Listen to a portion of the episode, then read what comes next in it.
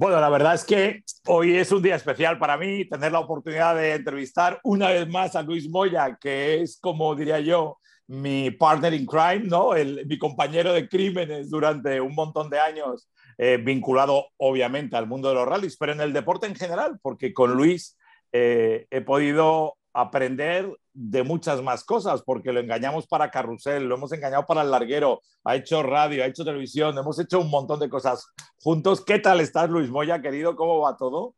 Hombre, pues Seti, encantado y, hombre, viéndote la cara es que me, hace, me resulta curioso, ¿no? Que me esté entrevistando un, como me llamas tu hermano muchas veces, porque tenemos una relación que yo creo que tú y yo nos conocimos en el año 88-89, eh, al principio tú me entrevistabas, pero luego me liaste, que tú fuiste el que me liaste a mí para ir a la televisión. Y yo digo, a, comentar rallies en la televisión, vente Luis, que lo vas a hacer bien y tal. Y a raíz de allí empecé, y tú siempre has sido el que me has liado Ponsetti, y no sé, pues oye, para Carrusel Deportivo, Luis, vente a la radio. Pues allí estuve en la radio un par de años con vosotros. luego haciendo y programas por la mañana y no sé qué, no sé cuánto. Me encanta el mundo de la comunicación y contigo además es muy fácil, Ponsetti, es muy fácil, porque eres un gran comunicador. Mm.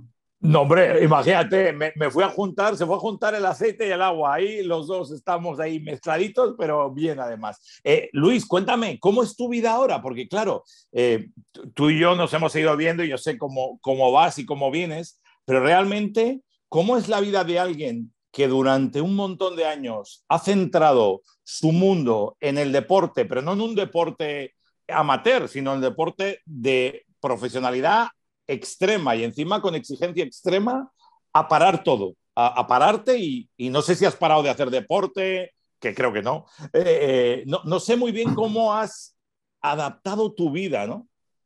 Bueno, pues yo dejé de correr hace muchos años, ya lo sabes que fue en el 2002 cuando dejé de correr, luego estuve como director deportivo Subaru, pero bueno, en definitiva, en mi vida ahora siempre he sido muy activo porque siempre he hecho muchas cosas. Aparte de que el deporte no lo abandoné nunca, ni lo pienso abandonar porque yo no contemplo la vida sin hacer deporte, porque además cuando tenemos, por ejemplo, si tenemos problemas y tú te vas a hacer deporte, de correr no, porque solo corro si me persiguen porque me duele todo, pero cuando voy a nadar o voy a entrenar y eh, tengo problemas, porque todos tenemos problemas, ¿no? El, deporte no lo soluciona, ¿no? Pero te ayuda a afrontarlos, ¿no? Entonces yo el deporte no he dejado de hacerlo nunca, ¿no? Y ahora llevo muchos años haciendo deporte, luego eh, estoy trabajando también como embajador de Volkswagen desde el 2012, primero entramos en el Mundial de Rallys con Volkswagen, me habían llamado como embajador, eh, acompañaba en los rallies a periodistas, eh, al hablar así algunos idiomas, pues entonces iba con periodistas del extranjero y tal, un trabajo muy agradecido, estuve con ellos, a raíz de eso entré a trabajar con Volkswagen España en la escuela de conducir de Volkswagen, Volkswagen Driving Experience, ¿no? entonces en la escuela yo di unas pequeñas charlas al principio,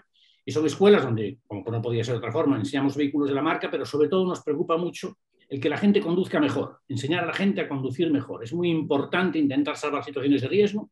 En España ha mejorado mucho eh, gracias a la Dirección General de Tráfico, que muchas veces se le critica injustamente porque han hecho las cosas bastante bien. En el año 89 se morían en España 5.940 personas en accidentes de tráfico, hoy son alrededor de 1.000, fueron el año pasado. Por tanto, la línea es buena y nosotros en Volkswagen hemos colaborado de una forma pequeñita con nuestras escuelas a hacerlo. Y luego, además, recientemente pues, firmé un, contrato también con imagen de Abanca, de un banco gallego, de la parte de seguros. Estoy muy entretenido y entrenando mucho con SETI. Entrenar, entreno mucho, hago mucho deporte. Pero me, hace mucha gracia todo lo que cuentas, porque eh, siendo copiloto, yo estoy seguro que mucha gente que nos ve lo sabrá, eh, tú has trascendido. Eh, y me explico. tú no es un tío que de pronto has terminado con tu trabajo, que en aquel momento era ser copiloto de rallies, y has desaparecido de la faz de la Tierra. No, tu, proyección de imagen y, como deportista eh, ha ido mucho más allá. Y como muy bien estabas diciendo ahora, hace un montón de años que has dejado esto, pero sigues en primera línea, sigues haciendo cosas, las marcas te siguen buscando. Algo habrás hecho bien para que todo esto siga así, ¿no?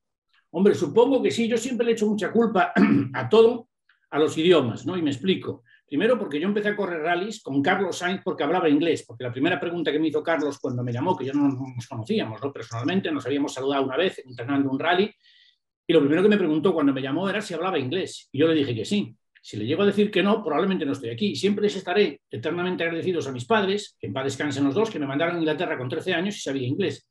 Y luego cuando estuve en el Mundial de Rallys, pues hombre, con la época que íbamos Carlos y yo, no había tecnología, no había ordenadores, no había teléfonos móviles, no había nada, teníamos que espabilarnos nosotros. ¿no? A mí me gustaba hablar, eh, pues mi mujer es francesa, entonces en casa hablaba francés con mis hijos, entonces ya fui aprendiendo francés, me preocupé de, hablar italiano.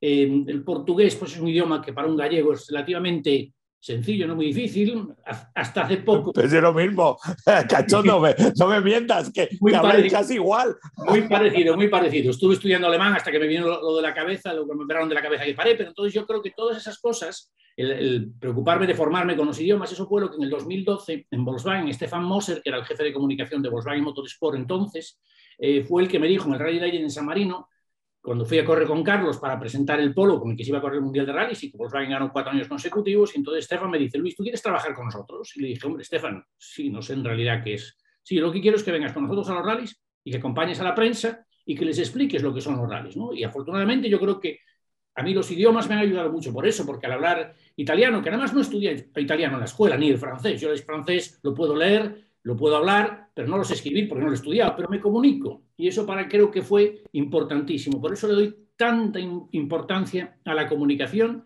y creo que eso es lo que me ha ayudado ¿no? a estar activo y entre otras cosas me ha ayudado porque personas como tú creyeron en mí y un día me quisieron meter un, micrófono delante y, decir, Luis, que lo vas a hacer bien. Pues oye, también es verdad que gracias al apoyo de mucha gente y tú, por Seti, no lo digo porque estés delante, pero es verdad, tú fuiste el primero que, que tú me liaste para muchas cosas, ¿no? Porque hemos hecho muchas, hasta la Super League Fórmula, ¿te acuerdas cuando fuimos a la Super sí, League Fórmula? Sí, sí, Que aquello no llegó a funcionar, pero nos fuimos, Allí nos fuimos los dos con Manu Carreño. Sí, señor, con Manu Carreño, qué tiempos. Oye, una pregunta doble, doble pero con trampa. Eh, ¿Echas de menos algo de lo que eh, has estado viviendo y de lo que ha sido tu vida como deportista? Y la segunda, que va con la primera, ¿cambiarías algo? O sea, ¿harías algo distinto? Eh, con, la, con el conocimiento y la capacidad que tienes hoy en día, pues esto a lo mejor no lo hubiese hecho así y quizá me habría ido mejor o no, no lo sé, ¿eh? a lo mejor no, está todo bien y, tus recuerdos, no sé si echas algo de menos de la época de los rallies, pero tú me cuentas. Echar de menos no he hecho nada porque además por la suerte que tuve de luego volver de alguna forma, además nunca me desvinculé de todo porque siempre intenté ir por lo menos a un par de rallies al año porque tengo mucha amistad en el Mundial de Rallys, muchos amigos, me gusta ir a verlos y no he hecho nada de menos en absoluto. El mundo competitivo sí lo echaba de menos y por eso me puse a competir en su día haciendo triatlones, pero ya te digo que no corro porque tengo la espalda fastidiada, pero luego me puse a hacer travesías de natación de larga distancia, que me gusta mucho, y además en el triatlón, pues la natación era la disciplina que mejor se me daba, he ganado, pues tengo algunos trofeos por, por ganar en mi categoría, ¿no? En travesías, y entonces siempre estuve activo compitiendo porque me, me interesaba mucho. Y si cambiaría algo del pasado, yo creo que eso no se debe de hacer nunca, porque a mí los errores, todos los errores que cometí en mi vida, que fueron muchos, muchísimos, si vuelvo para atrás y los intento corregir, no sería yo. Las cosas no hubieran pasado igual. Yo creo que todo tiene que pasar, todo pasa por alguna razón. Y luego hay algo que se llama progreso y experiencia. Nosotros vamos avanzando, vamos progresando en la vida. Y entonces poco a poco te vas dando cuenta y vas aprendiendo y dices, mira, pues esto quizá aquella vez no lo hice bien. Tú lo que tienes que hacer es analizarlo, porque como se dice en el mundo del motor y como explico yo muchas veces y cuando doy las charlas en los rallies, digo, eh, cuando tienes un problema, solucionalo al 100%, porque si no tienes el 100% de posibilidades de que vuelva a suceder. Entonces, si te pasa algo que no lo has hecho bien, tienes que analizarlo, saber el por qué, analizarlo bien y decir, bueno, esto no me vuelve a pasar. Y eso no te puede volver a pasar, pero yo creo que en la vida seguimos un proceso de aprendizaje continuo. ¿no? Yo ahora tengo 61 años, aprendo todos los días algo nuevo, sigo aprendiendo y ese es mi objetivo. Y hacer mucho deporte, eso sí que me, mantiene muy vivo, el hacer mucho deporte. Mm. Oye, ¿te cambió la vida todo el tema de tu aneurisma? Yo creo que acabo de descubrir la clave de por qué te pasó, porque has dicho que, que, cuando te pasó paraste con el alemán, a ver si el alemán va a tener algo que ver, estudiar alemán, te, te fastidió, pero ¿todo eso te ha cambiado la vida de alguna manera o no? O, o, o, puntualmente, por supuesto, porque fue un susto enorme, pero, pero después has sido capaz de, digamos, dejarlo a un lado y, continuar normalmente? ¿O a veces dices, esto no lo hago, no sé acaso qué?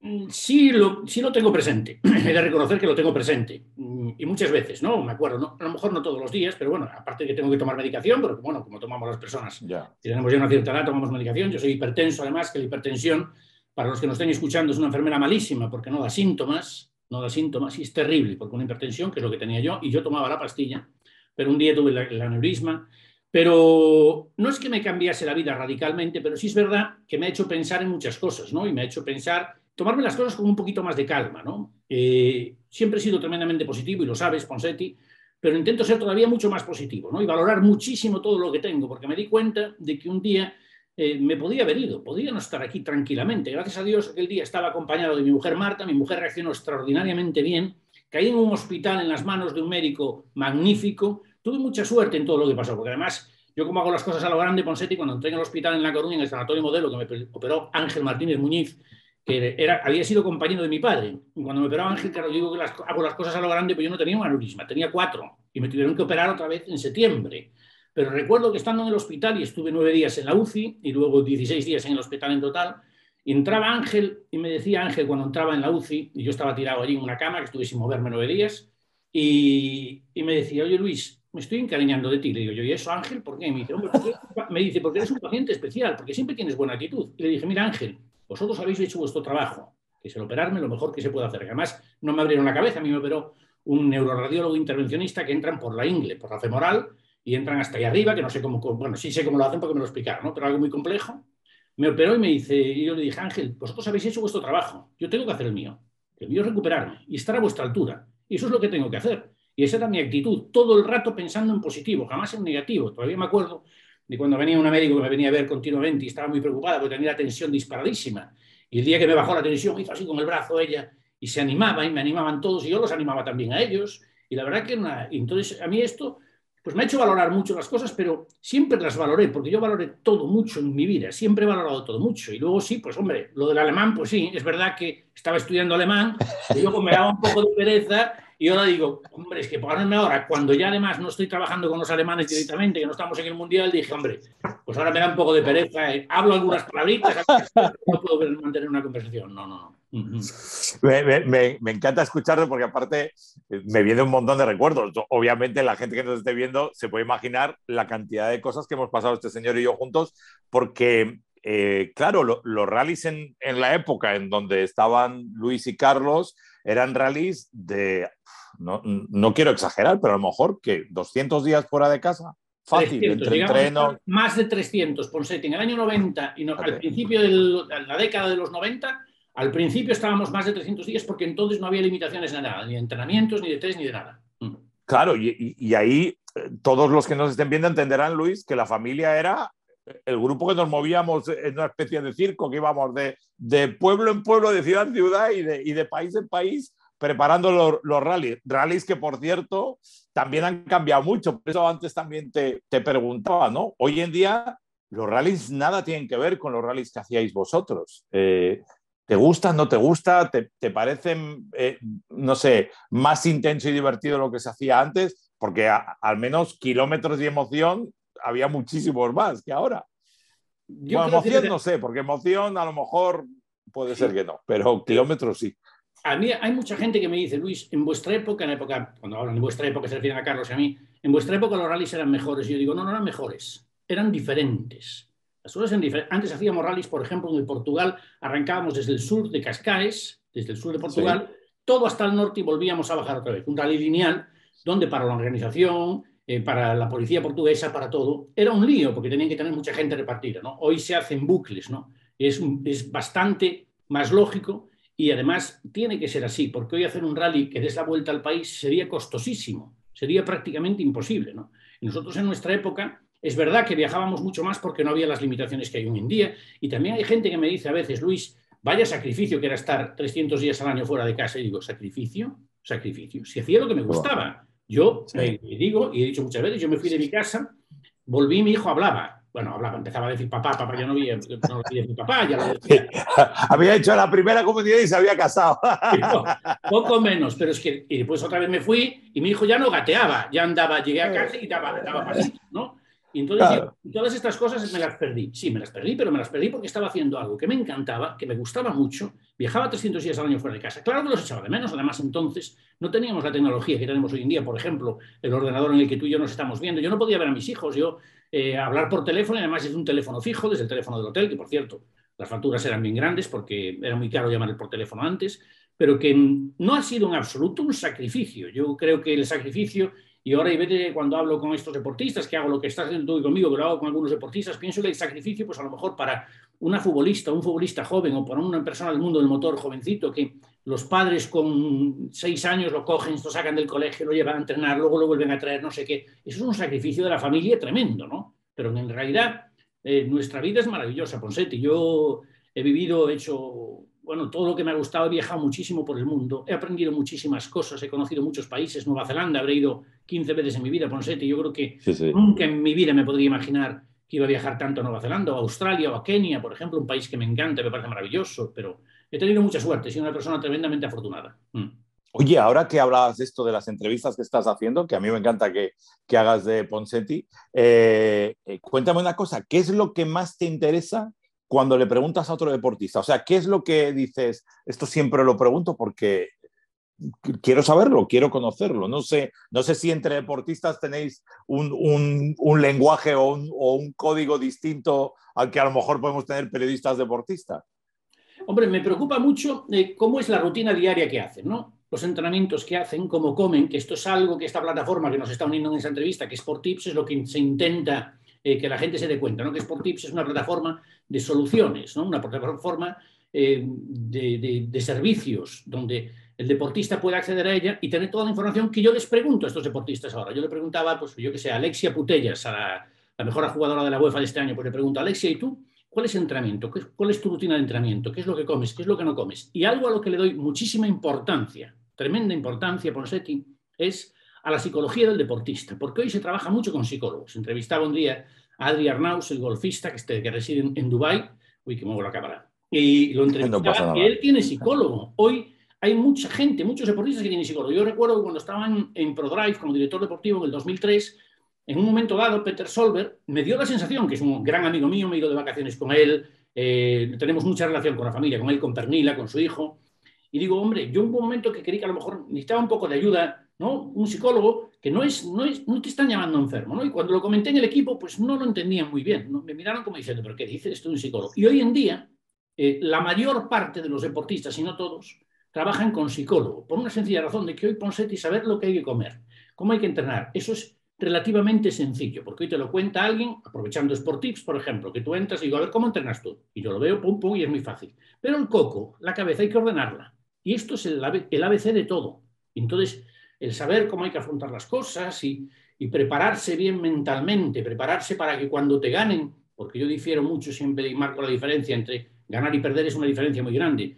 Tú pierdes cuando no has hecho los deberes. Si has hecho los deberes, te ganan ese día, ¿no? Y entonces tener la cabeza muy ordenada para el día que alguien te gane, salir de eso, salir de ese problema y mirar, echar la vista para adelante, ¿no? Eso me interesa mucho que me lo cuenten todos, y a, casi todos, si no a todos. Les he preguntado por si tienen psicólogo, si no, si lo consideran importante. Y luego, sobre todo, es eso, su rutina, cómo entran y cómo han llegado. Pero al final, Ponsetti, me doy cuenta de que todos, claro, he entrevistado a Laia Sanz, eh, ya no sé, 20 títulos mundiales tiene entre Sí, sí. Una bestia. Lo ha conseguido todo. Alexia Putellas llegó donde llegó mejor jugadora de la UEFA. Eh, Cristina Gutiérrez, la primera mujer en la historia eh, que gana un campeonato FIA eh, de todo terreno, que además gana el Y todos con los que hablo, claro, te das cuenta que son deportistas de élite que tienen algo especial y que tienen determinación. Tienen tan claro que desde pequeñitos iban a llegar a donde llegaron, lo tienen claro. Ahora no hay secreto. Lo que han trabajado no están los escritos, porque para llegar ahí lo digo siempre con el ejemplo de Carlos Sainz, a un deportista de élite, el talento se le supone, la capacidad de trabajo no. Cuando tú tienes talento y trabajas, es prácticamente imposible que no llegues. Y el éxito está garantizado. Lo que no, nunca tendrás fracaso porque te irás y dormirás bien, porque sabes que lo has dado todo. Eso seguro.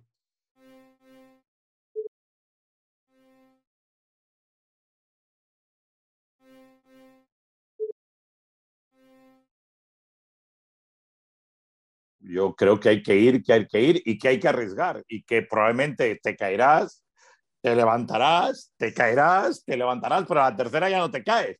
Y entonces dices, ahí va, pues esto ha salido, ¿no? Y, el camino va por ahí. Me, gusta mucho que me has dado un montón de nombres de, mujeres que, están hoy en día implicadas. Em, ¿Se te acerca la gente para ser copiloto, para conocer cómo vives tú, qué hace Luis Moya, lo que me contabas ahora, por ejemplo, cómo, cómo es tu rutina de, alimentación diaria o, no sé ni si utilizas o no psicólogo, porque a lo mejor en su momento te habría venido bien también, no lo sé, en algún, en algún punto de... Vosotros pasasteis historias muy, muy duras eh, profesionalmente, en, positivo en victorias, pero también en negativo, porque los rallies, eh, mucha gente no sabe o a lo mejor se sorprende y dice, no, pero eso es mala suerte. No, eh, los rallies son eh, no sé si se puede decir esta palabra aquí, pero muy fastidiados, eh, iba a decir muy cabrones, pero no, no se puede decir igual, no, que, que, son muy injustos, que, que, muchas te dan una victoria, pero te dan 10 disgustos para esa victoria. Sí, es verdad, porque además en los rallies hay un factor muy importante que es el factor mecánica, ¿no? Por ejemplo, en el tenis, si a un tenista se le rompe la, el cordaje, se va al banquillo y tiene otra allí y la cambia, ¿no? Otra raqueta es fantástico. En un coche, cuando se te rompe el coche, te vas para casa, no hay nada más que hacer. Te vas para casa y no puedes hacer nada, ¿no? Como el, el famoso 98 con el trata de arrancarlo por Dios, aquello fue un disgusto muy grande.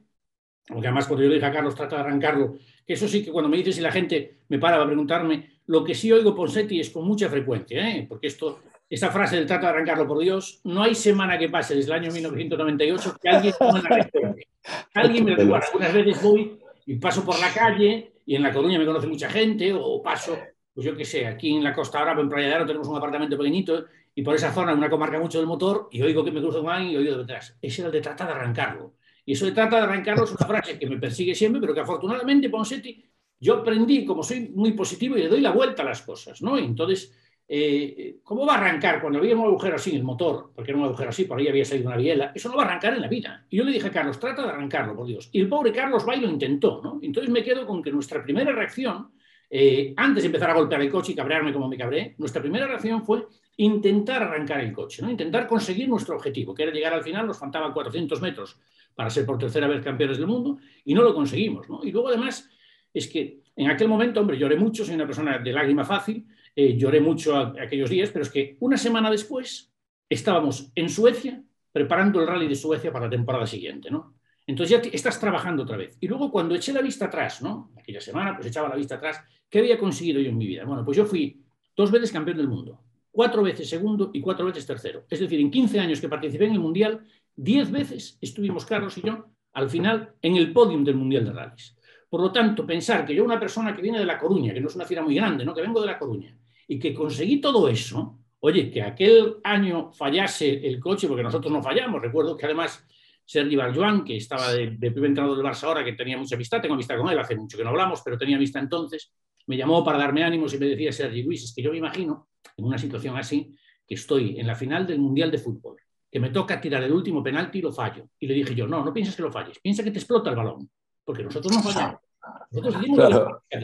Pero claro, cuando yo analizo todo lo que ha sido mi carrera, pues lo que hablábamos antes, Ponsetti, en la vida pasan cosas buenas, pasan cosas malas, y todo forma parte de una formación, ¿no? Y de, un desarrollo de tu vida. Y oye, yo afortunadamente he conseguido cosas y lo que decía que, oye, la gente sigue creyendo en mí, me siguen llamando para muchas cosas y pues estoy muy orgulloso de todo lo que he conseguido, ¿no? Y lo que me quedará por conseguir. ¿no? Déjame que te cuente una anécdota y así me ayudas.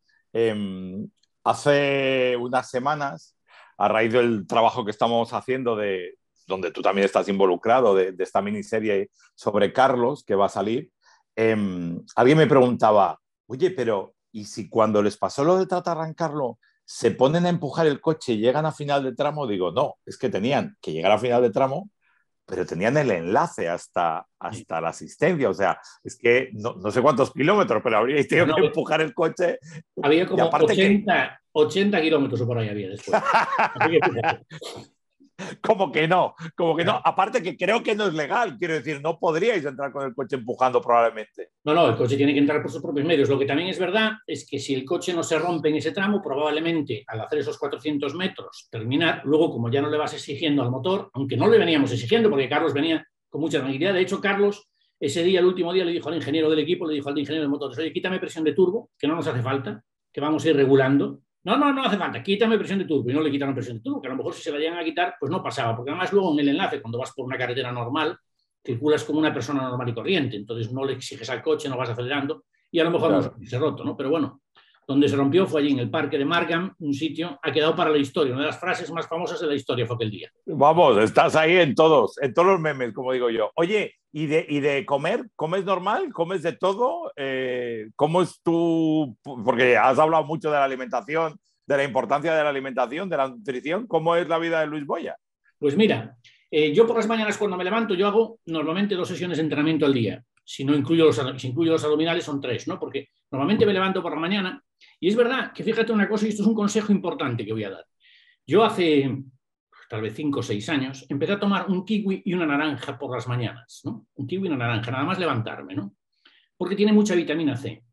Desde que tomo esto, mis catarros no me duran lo que me duraban antes. Los que hacemos mucho deporte estamos propensos, tenemos las defensas a lo mejor un poco bajas y estás propenso. No me duran, me duran muy poquito, me pasan enseguida. Y un día le preguntaba a Juan Macho, el segundo médico, jefe de angioradiología del Clínico de Barcelona, que me operó aquí por segunda vez en septiembre de 2018 de la cabeza.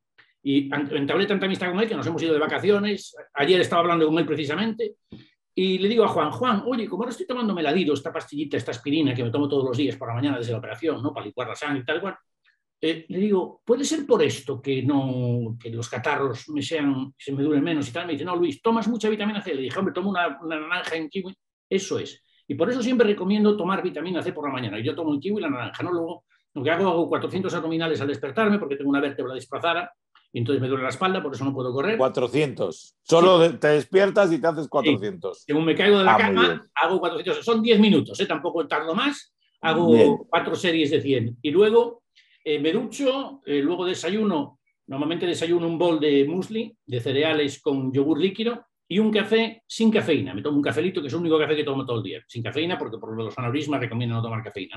Luego suelo hacer un entrenamiento de mañana, que me la reparto de tres formas en la semana, ¿no? Unos días, dos días hago bicicleta, rodillo, en casa, en la terraza, aquí delante de mí, que tenemos una terraza.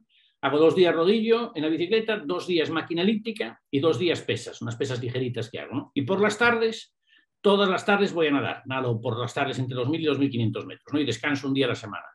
Y a nivel de alimentación, soy un gran apasionado, me encanta la pasta, aparte que es una comida muy fácil de hacer, pero me encanta la pasta y suelo tomar mucha eh, por al mediodía, ¿no? Suelo tomar, por esto que dicen que hay que mejor tomar los hidratos de carbono al mediodía y las proteínas por la noche, pues me tomo pues unos platos de pasta o arroz con atún, queso.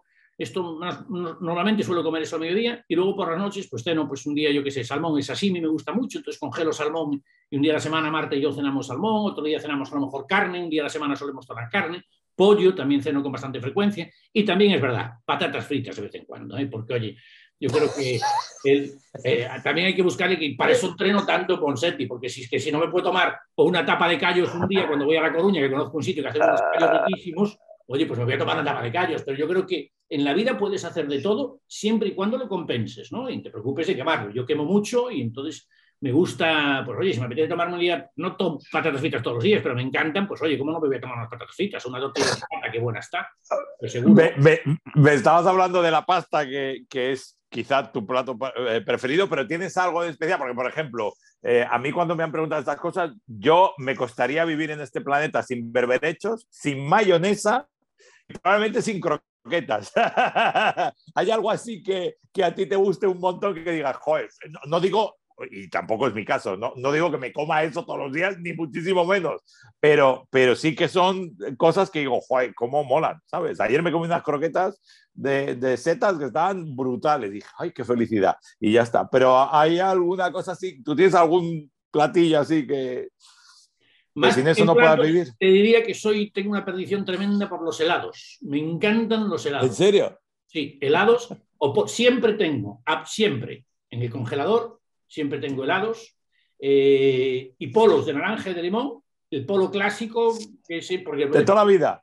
Me gusta, llevo muchos años y siempre los tengo y, hombre, pues los tomo con bastante frecuencia. A lo mejor no es lo ideal tomarlos todos los días, pero yo tomo con bastante frecuencia todos helados. Luego me gusta mucho, soy carnívoro, aunque no abuso mucho de la carne, pero tenemos una plancha eléctrica en casa y entonces me encanta hacerme unos solomillitos a la plancha, ¿no? Sin la plancha, unas alcachofas que tengo que me vende un amigo mío, unas alcachofas congeladas en aceite, que las sacas del congelador la abres la flor de la alcachofa, la pones sobre la plancha eléctrica y le das la vuelta, la aplastas y queda como crujiente. Bueno, bueno. Y además la comes entera, que la alcachofa me encanta, pero es un lío comerla, porque siempre que se va chupando, esta se come. Claro.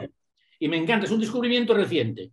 Y me encanta, entonces además así tomo un poco de verdura, que siempre es bueno tomar verdura, mezclar un poco, pero vamos, voy comiendo de todo, capricho ninguno y todo lo que como me gusta, ¿no? Y luego con, con Marta, mi mujer, sí es verdad que yo antes no era mucho de ensaladas, y Marta todas las noches toma ensalada, y entonces desde que ella toma ensalada, pues yo también me aficioné a tomar ensaladas, que a lo mejor no es mi plato preferido, pero no me disgusta, ¿no? Por ejemplo, hay una que, que tomamos muy sencillita, ¿no? De lechuga, cebolla y dátil sin hueso, ¿no? Dátil sin hueso, corto unos datitos para que contraste el sabor ese que tiene la cebolla fuerte, así amargo un poco, y el dulce del, del, del dátil, me encanta esa ensalada, ¿no? Y, y, tomo bastantes ensaladas, pero bueno, un capricho total son los helados, eso seguro. Eres cocinillas, que quizá la gente no lo sepa. Bueno, cocinar, más que cocinitas, eh, me gusta la cocina, soy mi maruja en casa, muy ordenado, muy de limpiar, de ordenar todo.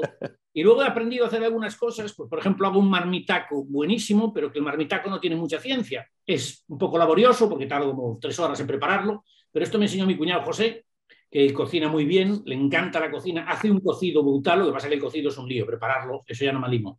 Pero el marmitaco me enseñó a hacerlo, me enseñó a hacer merluza en salsa verde, que es muy buena, muy fácil de hacer también, pero el marmitaco lo hice alguna vez, pero luego yo generalmente es una comida eh, muy a la plancha, poco frito, porque nos gusta comer así a Marte y a mí, ¿no? No es porque ya sea una dieta extrema, pero además como los dos, vuelvo a repetir lo mismo, Ponsetti, yo creo que haciendo tanto deporte que cuando tú quemas que es necesario que el, cuerpo ingrese grasas también de vez en cuando ¿no? y comer un poquito de todo. No tenemos por qué hacer una dieta tremendamente estricta. Me, reía, eh, voy a contar un secreto de antes de, arrancar esta entrevista, porque hay cosas que sí sigues haciendo vinculado a los rallies, que son estos rallies ecológicos, verdes, llámale como quieras, y que me hace mucha gracia, eh, porque es una manera de matar el gusanillo y encima con tus hijos, con tu hijo, que, bueno, los dos han heredado también afición, ¿no? Por todo el tema de los rallies y los coches. Seguro, seguro. Mira, el mayor, hablé con él esta mañana, el mayor trabaja para Bernardo Celli, que lo conoces bien, el que era compañero sí, sí. de Guillermo Oriol, en una empresa en Luxemburgo, entonces trabaja en eventos en el Mundial de Rallys, además es un trabajo muy bueno, eh, está muy contento. Y luego con Álvaro, pues la suerte que Fernando Lobón, un periodista que tú conoces, Fernando Lobón, pues un día me llama y me dice, oye Luis, ¿te animarías a hacer un rally, un eco-rally, un rally de regularidad y eficiencia en Castellón? Y le digo, Fernando, la verdad no me apetece nada, te lo digo sinceramente, con sinceridad, no me apetece a mí hacer notas, ir deprisa. Y me dice, hombre Luis, vente para aquí y tu hijo que es copiloto, te traes a tu hijo contigo. Ostras, y ella me dije, pues hombre, ya que es mi hijo, como mis hijos ya no viven conmigo, digo, pues mira, es una claro. opción para pasar tres o cuatro días con mi hijo. Y le dije, Álvaro, ¿te vienes a un rally? Por supuesto, papá. Oye, Ponsetti, eh, lo bien que me lo paso en esos rallies no te lo puedo explicar. Es divertidísimo. Aparte de que son... Ahí vas de piloto. Yo voy de piloto y Álvaro va de copiloto, que además el copiloto tiene un trabajo. Ahora me doy cuenta yo lo importante que es llevar un copiloto, macho. Si te olvidas del todo, tienes a otro lado, ya hará en las cosas, no tiene nada que hacer. Yo llego allí y conduzco, ¿no? Pero luego en los tramos hay que llevar unas medias. Son rallies que se hacen vestido de calle, como voy ahora mismo, y lo único que se trata es de mantener una media que tienes, vas, hay veces que vas por sitios a 38 por hora, 40 por hora, 40, pero tienes que mantenerlo a cero, tienes que ir a esa velocidad, ¿no? Entonces hay un aparato que se llama el Rabbit, que lo llevamos conectado con un GPS, que esta vez no nos funcionó muy allá, yo creo que hubo un fallo, lo fuimos cambiando, yo creo que estaba un fallo de posición, pero me lo paso bárbaro y luego además, sobre todo por Seti, las noches, ¿no? Resulta que llegamos las noches y el otro día estaba cenando, pues con Manuel Aviñó, que estaba participando en el rally, el presidente de la... Eh Fernando Gómez Blanco, eh, Juan Collín, piloto que ganó la Copa Panda hace muchos años, que hace mucho tiempo que no veía, y ahora lo he vuelto a encontrar en estas carreras. ¿no? Y luego por las noches cenamos, nos divertimos, lo pasamos bien. Y son rallies entretenidísimos. Y luego además es importante, porque vamos con estos vehículos eléctricos, que eh, no hay que sacarse el, el carnet de conducir de nuevo, pero hay que interpretar cómo se conducen estos vehículos. Y para ahorrar energía, estos coches, por ejemplo, el consumo es al revés que un coche de combustión, sea gasolina o diésel. Los coches de combustión consumen más en ciudad y menos en autopista. El coche eléctrico es al revés. ¿Por qué? Porque yo en ciudad, cuando desacelero y freno, el coche tiene un sistema de recarga y va recargando la batería. Cuando voy en autopista, solo desacelero o freno en el peaje, por lo tanto no le doy tiempo a recargar, ¿no? Por eso siempre el consumo ahí es más importante. Y luego, por ejemplo, algo que influye tremendamente en los coches eléctricos es la orografía.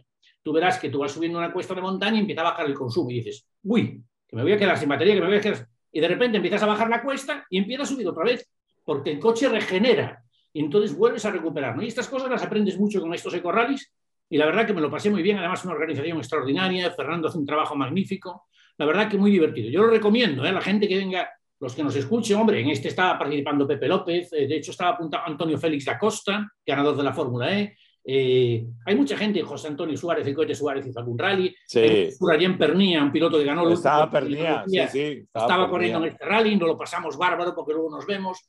Y de verdad que es sorprendente lo divertido que puede llegar a ser, pese a que no hay el elemento mm, adrenalínico que tienes en un rally de velocidad donde lo que se trata es ir lo más rápido posible. No, aquí no, aquí es lo, más, lo contrario, lo más despacito posible y manteniendo las medias.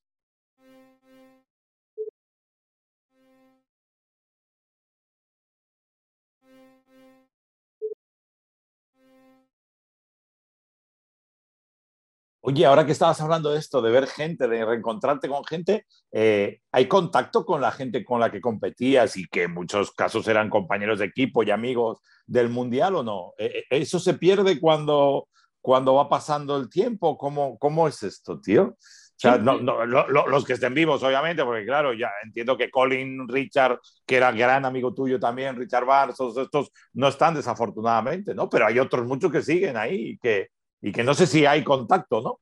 No, yo procuro, desafortunadamente por el maldito COVID, pues no he viajado a ningún rally este año, pero yo todos los años procuro ir a algún rally porque me gusta mantener el contacto. Cuando voy, por ejemplo, Malcolm Wilson, siempre que voy a los rallies, me dice, Luis, vente a verme, por favor, tal. Y entonces voy, charlo con ellos. Luego, cuando estuve en el Rally Legend en San Marino, un rally de clásicos, sí. además hicimos una vez un homenaje a Colin McRae, porque sabía era un aniversario sobre su fallecimiento, y entonces, pues hablando con la organización, me dijo la organización, Luis, ¿y qué hacemos? Y dije yo, bueno, pues vamos a intentar traer a todos los campeones del mundo para hacerle un homenaje a Cody. Hombre, pues empecé a llamarlos y todos, menos, menos Sebastián Loeb, que estaba haciendo un test no sé dónde.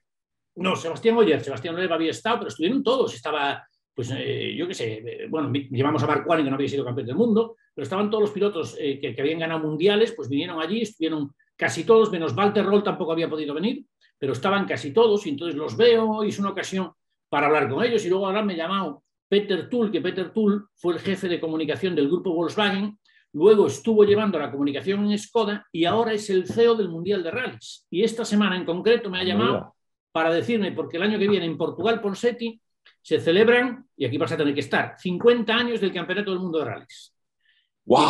Y, y me piden, me pedí a mí que sea el host, que sea el, el, maestro de ceremonias, a ver si puedo estar, y le dije, oye, primero tengo que mirar, Peter, si, si no estoy involucrado con Volkswagen en algún evento durante esos días, que siempre tengo priorizo eso, pero si no estoy con ellos, pues sí, estaré, estaré allí pues, en el rally, pero eso, eso sí que me gusta ir. Por ejemplo, este año no estuve en el rally de, de aquí de España, el rally de aquí en Cataluña, en Tarragona, sí. a una hora de aquí, pero no estuve por eso, porque es complejo, hay una burbuja en el rally para entrar, tienes que hacerte el PCR, claro. no puedes volver a entrar, no sé qué, no sé cuánto, y entonces era un poco de lío, y yo dije, mira, tampoco quiero estar porque a lo mejor incomodo a la gente que está allí, y no, me apetece mucho verlos, pero bueno, siempre habrá ocasión de que los vea. Seguro que mantengo el contacto todo lo que puedo. Mm. Qué bueno, qué bueno. Me, me parece genial. Claro, eh, siendo embajador de Volkswagen, de coche seguirás con Volkswagen, pero eh, alguno de esos coches que, en los que te montaste, porque sabes que se ha armado una polémica muy, no sé si divertida o no, pero muy curiosa en las últimas semanas, porque parece ser que los coches híbridos que vienen el año que viene ya para el Mundial de Rallys, el copiloto, sobre todo si es larguito, va hecho, va embutidito ahí. Los copies, los copies que son eh, altos se han, se han quejado. Eh, ¿Tú tienes algún coche que te gustó especialmente en, en, todos esos años del Mundial y alguno que echas de menos? O al contrario, alguno que dijiste, joder, ahí va, pero he hecho una lata de sardinas.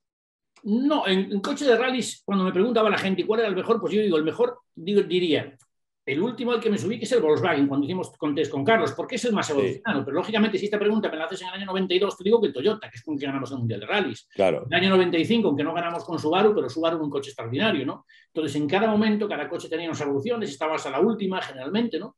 Eh, algún recuerdo especial, ¿no? Lo que sí, conservo un Celica, que tengo un Celica tracción delantera, pero lo tengo porque tiene la edad de mi hijo el mayor, lo conservo en muy buen estado y lo tengo en La Coruña, y un Ford Mondeo también, una edición limitada que se había hecho, un ST200, este es del año 99, me parece que es, y el otro es del 91, y estos los conservo, los tengo allí en La Coruña, guardados, en buen estado, porque me gusta tenerlos, y además voy con cierta frecuencia a La Coruña, me gusta mucho ir allí, además también, yo que sé, firmé un... Ah, bueno, ya lo contaba antes, con una banca, sí. así, que estoy, soy con imagen de ellos, que además han puesto una pancarta mía como la que pusieron de la Porta en el Bernabéu, allí al lado del Bernabéu, la de la Porta cuando hice la campaña, pues una pancarta así, ahí en el punto de La Coruña, donde estoy yo, el copiloto Luis Moya, allí en el centro, que me mandan amigos míos. Y también, y también pone que nos echas de menos o algo, ganas de volver a veros, o como ponía la puerta ahí o no.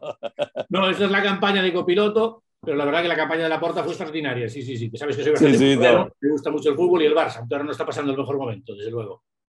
Oye, hemos hablado prácticamente de todo a nivel, eh, como decías tú, de esos sport tips, ¿no? De, pero, ¿y de sueño? ¿Eres un tío que duerme mucho, duerme poco? Necesitas dormir, te, vas a dormir temprano, te levantas tarde, temprano, porque esa parte también, yo recuerdo con los rallies, era clave porque, joder, nos metíamos unos madrugones que daban miedo. Claro, había momentos en donde podías dormir más o menos, porque a lo mejor tenías mucho trabajo y te tenías que acostar tarde.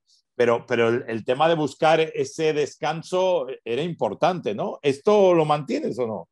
Totalmente, el descanso es muy importante. De hecho, yo intento acostarme pronto todos los días, pues no, pronto a lo mejor, yo qué sé, antes cuando Marta estaba más en casa o estaba menos en casa, pues a lo mejor me acostaba antes, porque eh, no quiere decir que duerma todas las horas, pero me puedo meter en la cama a las 10, veo un poco la tele, estoy viendo algo para que me entre el sueño, porque luego me levanto por lo menos dos o tres veces cada noche. Dos o tres veces me levanto para ir al baño y, y me levanto dos o tres veces, entonces me gusta estar acostado mucho tiempo y descansar. Y luego lo que no perdono nunca, porque afortunadamente puedo, es la siesta, porque además, como entreno por la mañana y por la tarde, es muy importante descansar. Entonces, como en casa suelo comer a la una del mediodía, me gusta comer muy pronto. Pero si está de qué, ¿corta o larga? ¿Si está no, de, si de, 10 minutitos? No, no, 10 minutitos nada, entre 45 minutos y una hora. Y además, como Dios me trajo al mundo, me meto en la cama. De... O sea, con pijama y con todo, vamos. Sí, mariconadas las justas, por Seti.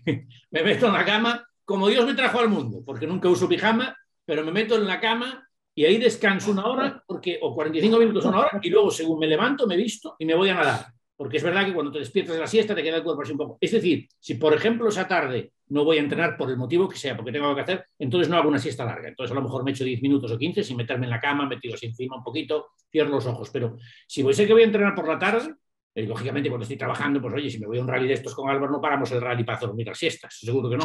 Pero siempre que puedo, para mí me parece uno de los grandísimos inventos y creo que es necesario, ¿no? Yo incluso, fíjate, hasta lo recomendaría a veces en, en empresas, lo que sea un descanso de 10 minutos, no hablo más, ¿eh? pero 10 minutos cuando comes, pues además en España tenemos la costumbre, no muy buena, aunque comemos muy bien, de comer bastante al mediodía, ¿no? Y yo creo que la comida importante para mí es el desayuno, porque es el que te da la fuerza para trabajar durante el día. Al mediodía hay que comer un poco más ligero, una dieta un poco más, como hacen en otros países, ¿no? Aquí solíamos comer mucho, aunque nos acercamos cada vez a comer mejor, y luego por la noche cenar pronto también, para no irse a la cama lleno, ¿no? Entonces, si al mediodía, pero después de comer siempre te entra un poco de modorra, te quedas un poco y digo, hombre, pues aunque estés trabajando, trabajando en una oficina, cerrar 10 minutos los ojos y luego rendirías mucho mejor por la tarde porque ves que por la tarde luego se te cierran ¿no? los párpados, ¿no? Y digo, pues oye, 10 minutitos de descanso para recuperar, a mí eso me parece fundamental, así esto es un invento magnífico. Mm.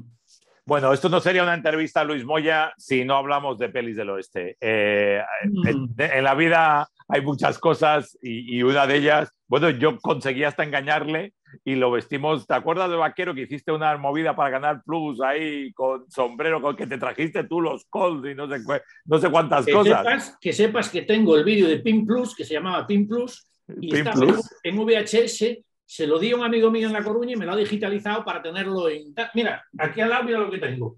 Esto, Ponsetti, es Big Country, Horizontes de Grandeza. Claro, sí, sí, sí para mí es, bueno, es una canción, es la música de esta película de Jerón Moros. Esto me lo regaló un gran amigo nuestro, Esteban Delgado, Ponsetti, me había regalado Sí, esto. claro. Porque Mira, sabe sí. que me gusta el oeste, a él le gustan las bandas sonoras y esta es una, una o probablemente la banda sonora de la historia del cine del oeste, es como esa, esa canción, es brutal, ¿no? Independientemente de las películas de Sergio Leone y todas esas músicas, el bueno, el feo, el malo. El... ¿Sigues teniendo toda la colección de películas sí. esas que tenías o no? ¿Qué has hecho? Porque y hay además, muchas que tenías en VHS. No, además, eh, no, tengo como algo más de 400 películas del oeste, todos los clásicos. Además, tengo unos libros del oeste donde voy punteando, pues a lo mejor las 100 mejores películas según críticos franceses del oeste, ¿no? Entonces yo voy punteando y de todas las películas de la historia del oeste, si tú le dices a un crítico 100 películas del cine del oeste, ¿no? Eh, yo tengo 98 por lo menos, porque tengo casi todos los clásicos, me gusta tenerlos. Y además en el confinamiento aproveché en un rinconcito de casa, pues empecé a ordenar cosas que pasaba Marta, Marta estaba trabajando mucho, con mucha intensidad, y pasaba y me dice, ¿qué estás haciendo, cariño? No, no, nada, estoy jugando un poco. Bueno, me acostaba a veces a las 2 de la mañana porque me di cuenta que tenía un poquito de habilidad para cosas manuales y entonces me creé un poblado del oeste en una esquina de casa y he puesto todas las cosas y lo tengo y juego y cada noche me doy una vuelta por ahí. Entonces hay una parte en una mesita que he puesto, eh, es la película Centauros del Desierto, que se llama en inglés The Searchers. Sí, sí. He puesto como la granja, la puerta de la granja y las ventanas, paré, me puse a ver la película, lo puse en pausa, copié exactamente la puerta como está, con la manija, todo, entonces puse la misma puerta y pongo más o menos la gente que tengo allí, pues los, los pongo los muñequitos, luego tengo una zona que es el gran combate, la última película de John Ford, y es una rendición de los indios, que los indios yo creo fueron, tremendamente maltratados, ¿no? Y, entonces pongo allí, pues tengo la rendición de los indios, con, hice unas, unas cabañas como las que tenían los, los, eh, los, soldados entonces, ¿no? Entonces todo esto me, entretuve mucho y me lo he pasado bárbaro con el oeste. ¿Y a, ti, ¿Y a ti de dónde te viene esa pasión? Pues mira, Ponsetti, yo el primer recuerdo que tengo de una película de cine es un recuerdo que tengo de pequeñito, jugando a un juego que se llamaba el Plastic Ant. Mi madre era juguetera, para descanse, teníamos una tienda de, en La Coruña donde había juguetes, regalo, juguete y deporte, y estaba jugando un juego en un sofá en casa de mi madre, una película que es Río de Sangre, en realidad se llama Blue Sky en inglés, que es de Howard Hawks, una película de Kirk Douglas, y es el primer recuerdo que tengo de una película del oeste. Y yo no sé si me viene de allí, pero me ha gustado y me ha gustado tanto Ponsetti que además, no sé, me imagino que estarás al tanto, sabes el documental este que han hecho sobre Sad Hill, el cementerio triste este, la traducción es cementerio triste y la colina triste, en Burgos, eh, cerca de Burgos, al lado de Salas de los Infantes, hay una organización que se llama Sad Hill y que han creado un DVD eh, porque en, en ese pueblo se rodó, en un cementerio de allí, se rodó el bueno, el feo y el malo. Y entonces Sergio León, cuando se rodó la película, quiso que hubiese 5.000 tumbas y las había. Y entonces eh, esta asociación un día decidieron restaurar el cementerio y cuando se van a restaurarlo empiezan a escarbar y dicen esto no lo restauramos en la vida, que necesitamos mucho trabajo, no tenemos dinero, porque eran pues, un profesor de escuela, un geólogo, un biólogo, no sé qué, pues no tienen dinero para, hacer, para restaurarlo. Entonces dicen, ¿cómo financiamos? Pues vamos a ver si alguien se quiere poner una tumba en Sad Hill. Bueno, tuvieron que parar Ponsetti, desbordado, y yo tengo una tumba en Sad Hill. ¿En serio? Y este verano, cuando me fui para La Coruña, les dije, como voy en coche, les dije, paso por allí. a parar. Y pasé por allí, me fui a verlos, pasé una noche allí, dormí en un hotelito, de carretera, y me fui, me vestí de cowboy, con revólver y con todo, lo llevaba todo, y me fui a hacer una foto al lado de mi tumba, y estuve en San Gil, donde se rodó la película del oeste, además gente encantadora, estuve con gente encantadora, y tengo, tengo una tumba en Sad Hill, y entonces eh, ahí mantengo lo del oeste, ellos les llamó mucho la atención que me gustase el oeste, pero bueno, como eran muy aficionados al cine, en particular del oeste, pues hombre, hombre me dijeron que el día que fueron a hicieron una vez una proyección y dijeron, vamos a proyectar al aire libre la película del bueno, el feo y el malo en el cementerio. Y pensaron, no va a venir nadie. Se metieron en un lío, Ponsetti, más de 4.000 personas fueron a verlo. Dice que no daban abasto para aparcarlo los no sabían cómo aparcarlo. Es la verdad, recomiendo mucho visitarlo, es una cosa curiosa, ¿no? pero sobre todo saber que allí estuvo Sergio Leone, que estuvo Clint Eastwood, eh, Eli Wallach, que en la película eh, Tuco, es que para mí es el mejor, uno de los mejores papeles de la historia del cine, es el que hace el Wallach en esa película, ¿no? Lee Van Cleef, es que son películas inolvidables. A mí esa película me encantó y me encantó estar allí. Mm. Oye, para cerrar el ciclo y, vamos terminando, eh, ¿te acuerdas de tu primer día en un rally o no? Mi primer día, no, me acuerdo con la primera vez eh, que José Mariñas, que en paz descanse, pobrecito, el hermano de Luis Mariñas, el que llamaban el Sandocán de los servicios informativos, el que estaba en sí, Telemundo, las noticias, hace unos cuantos años. Bueno, pues José acaba de fallecer este año pasado, precisamente.